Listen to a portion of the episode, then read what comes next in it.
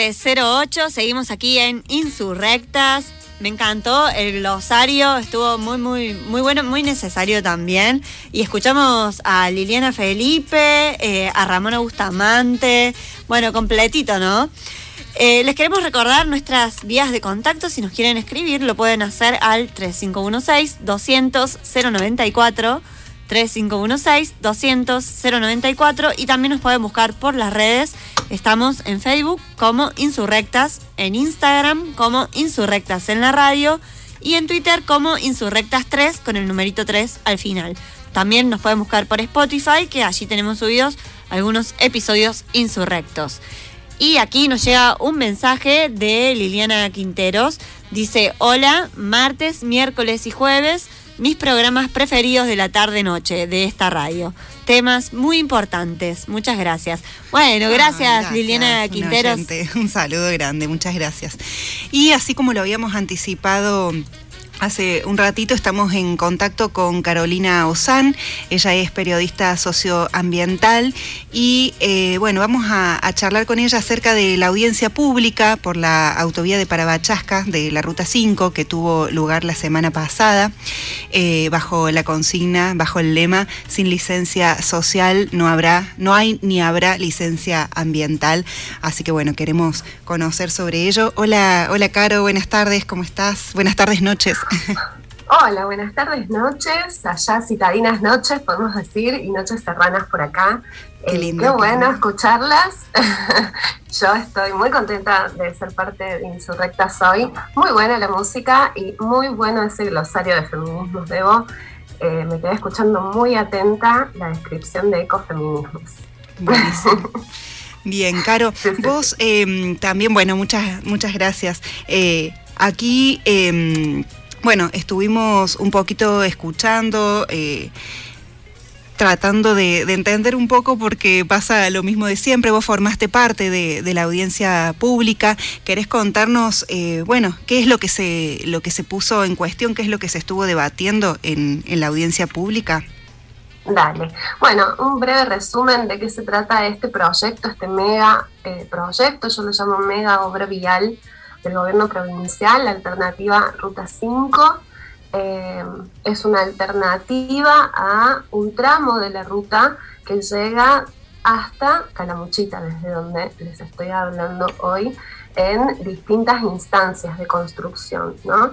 En primer momento, en principio, son 28 kilómetros que van desde Alta Gracia hasta La Serranita, armando, haciendo, una, construyendo una nueva ruta sobre bosque nativo, zona roja y zona amarilla, según la ley de bosques vigente, eh, a la cual le falta un ordenamiento territorial para poder reactualizar estas zonas, pero lo mismo, estamos hablando de zonas de alto valor de conservación de biodiversidad, ¿no? En un momento histórico mundial con una pandemia resuelta en medio de una crisis climática global.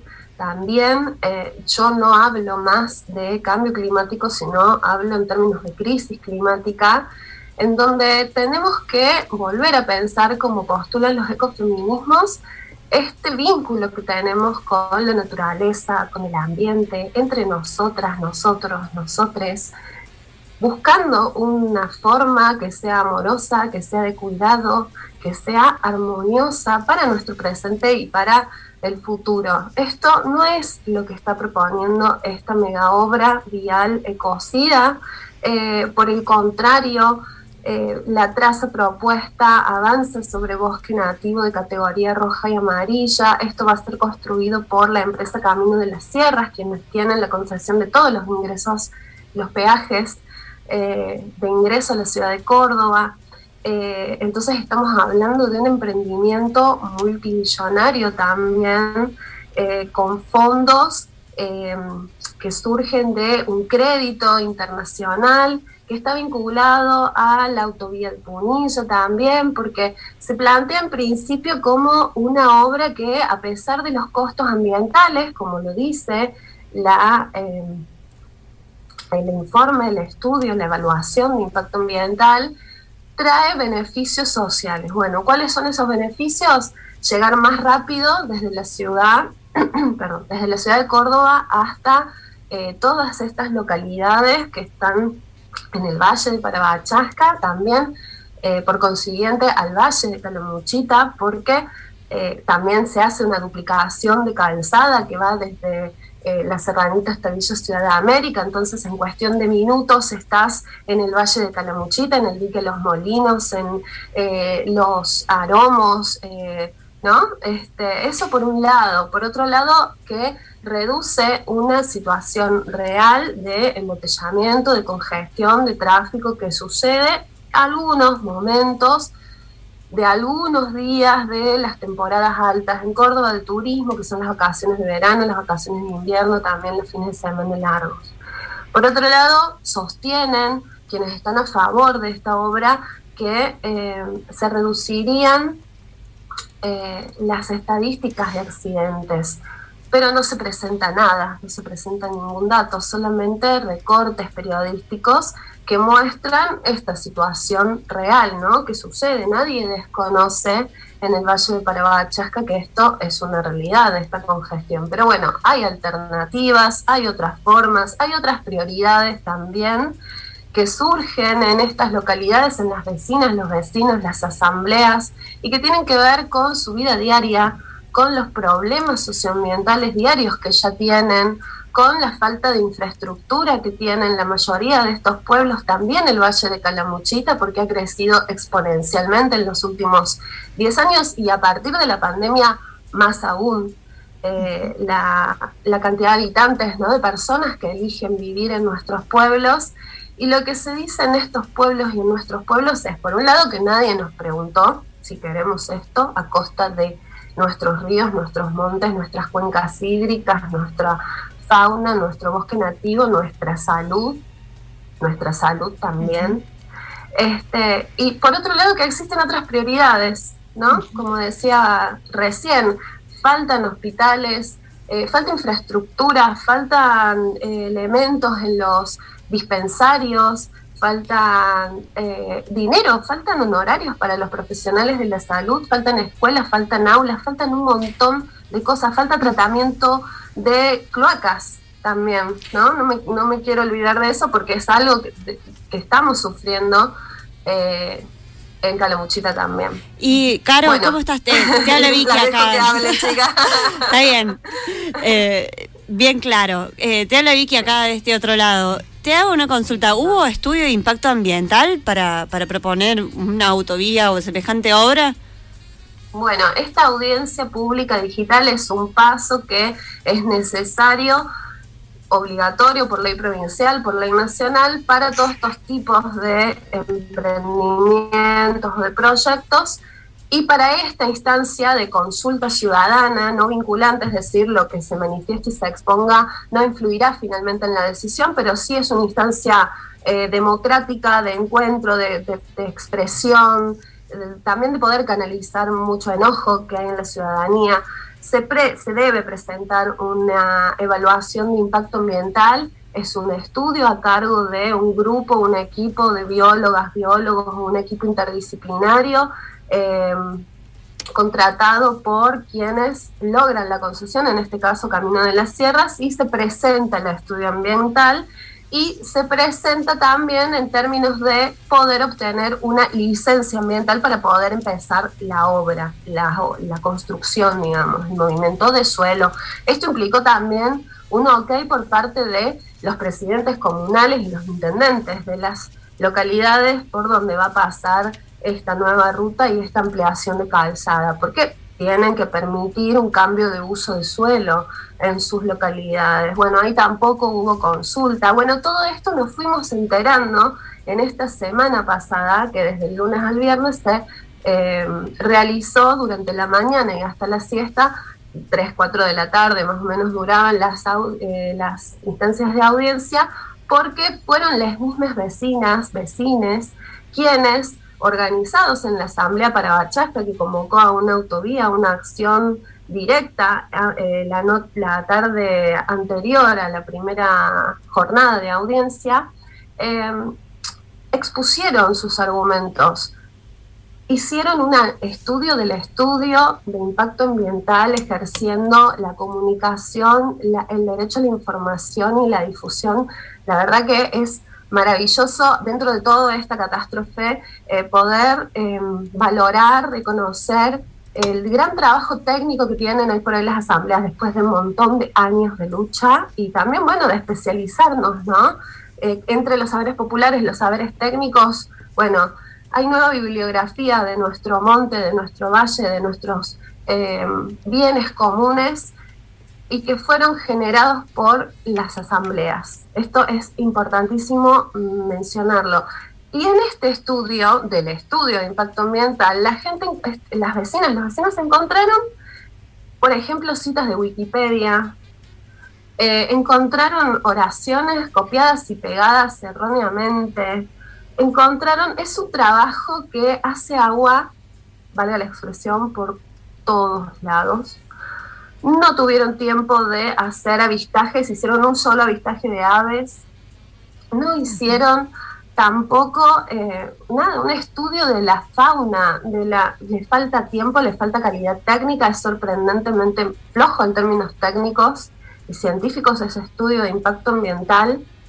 Em, no hay datos, hay palabras, hay mucha argumentación y hay un visto bueno también eh, que puede leerse en términos políticos por parte de la, eh, perdón, de la mm, provincia, ¿no? De la autoridad competente en este caso, que es la Secretaría de Ambiente y Cambio Climático. De Ambiente y Cambio Climático. En ese espacio estamos defendiendo el monte nativo, el menos del 4% de bosque que nos queda en plena crisis hídrica que está viviendo la provincia, con todos eh, los problemas y las problemáticas socioambientales que está padeciendo Córdoba en toda la provincia. Increíble, ¿no? Que, que, el, fundamento sea, eh, bueno, agilizar el tránsito. Eh, eh, hacerlo un poquito menos congestionado, justamente para favorecer el turismo en determinadas épocas, que el turismo va a haber una parte que ya no va a estar porque se va a romper para hacer esa ruta. O sea, es como hasta una paradoja, ¿no? Visto claro, a costa desde el de fundamento. ¿A costa de qué? A costa de qué. Nadie nos preguntó eh, a, a, las personas que habitamos Calamuchita si queremos que sea a costa de nuestro monte, de nuestro río, del dique Los Molinos, que es otro de los grandes atractivos turísticos que tiene y fuente de recursos eh, económicos también, motor de la economía de nuestro valle. Em, algo que me faltó compartirles también es el impacto sonoro que va a tener esta autovía en el monte, en las partes de monte que queden, en las vecinas y los vecinos, la contaminación lumínica, el impacto cultural y social. No estamos hablando solamente de naturaleza, porque esto también afecta la economía, la pequeña economía de esas localidades, los pequeños comerciantes, que hoy tienen su negocio, por ejemplo, al lado de la ruta, luego no lo van a tener. Esa ruta eh, deja de proveerles este ingreso económico que tienen como actividad económica, ¿no? Em, o sea que los que los, los daños, las consecuencias que, trae son, eh, bueno, son catastróficas en todos los aspectos, tomando en cuenta eh, que, se, que, se, que se va a, a, destrozar, se va a explotar una parte importante de bosque nativo, también una cuenca hídrica importante, ¿no? Sí, y esto no es algo que pasa alejado, apartado o fuera de una lectura que tenemos que ampliar y abrirnos un poquito más y no pensar la provincia de Córdoba, pensar nuestro país, ¿no? Esta ruta, esta mega obra, yo hace un rato les decía, está conectada a la autovía de Punilla y está conectada a otros proyectos de autovía que vienen luego.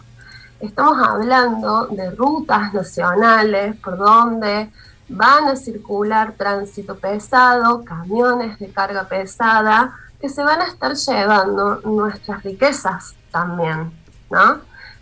Hay todo un modelo extractivista, eh, patriarcal, ecocida, terricida, como dicen las hermanas indígenas eh, del movimiento por el buen vivir, que está en consonancia con la lucha que están dando en la Patagonia, con la lucha que se está dando contra la megaminería en Andalgalá y en, toda, en todo Cuyo, contra la megaminería en el norte, contra las fumigaciones, ¿no? Estamos interconectados y esto solo va a cambiar cuando realmente se tome la conciencia y la acción y la voluntad política de cambio. No puede seguir, no podemos seguir coexistiendo con esta forma ecocida y terricida. No es compatible. Y da la sensación también que es un poco lo que hablábamos la otra vez con Raúl Montenegro, que hay como una, una forma de hacer políticas públicas en las cuales se empieza en el orden invertido de las cosas, digamos, en vez de hacer el impacto, el estudio de impacto ambiental antes y luego proponer, eh, como que se da el visto bueno, se propone y después se adapta a eso todo lo otro, digamos, a la fuerza, obviamente, y mal hecho. claro, em, porque no hay consulta popular este tipo de proyectos trae de la mano la necesaria falta de consulta popular. Vos abrís el diálogo y las personas que habitan en el día a día estos lugares no quieren esto, no queremos esto, por eso hablamos también de cuerpos territorio, porque son nuestros propios cuerpos y cuerpas las que ponemos a la hora de defender el lugar que habitamos. Em, es totalmente, eh, va totalmente en consonancia con formas no representativas ciudadanas. Por eso yo vuelvo a tomar en valor, a pesar de que pido la nulidad de la audiencia como expositora, a pesar de que mm, está viciado de faltas y de fallas que justamente vician el espíritu de ciudadano y democrático que tiene esta instancia para poder encontrarnos y seguir tejiendo redes en común. Fue muy interesante eh, redes y conocimiento y saberes y vernos, vernos que estamos ahí defendiendo este, esta casa común, ¿no? Eh, muy interesante lo que sucedió mientras sucedía la televisación a través de YouTube de las audiencias públicas y cómo de repente el chat se convirtió en un canal ciudadano de expresión, ¿no? Muy presente los cinco días de audiencia pública, las vecinas y los vecinos manifestando, tirando información, compartiendo también información sobre un drive, eh, porque bueno, esto también tiene que ver con eh, nosotros que estamos acá contándoles a ustedes en la ciudad y parece que no afecta, pero sí, porque estamos interconectados, ¿no? Vuelvo a traer esta idea de que compartimos un todo mucho más grande que incluso los espacios que habitamos o los más cercanos, ¿no?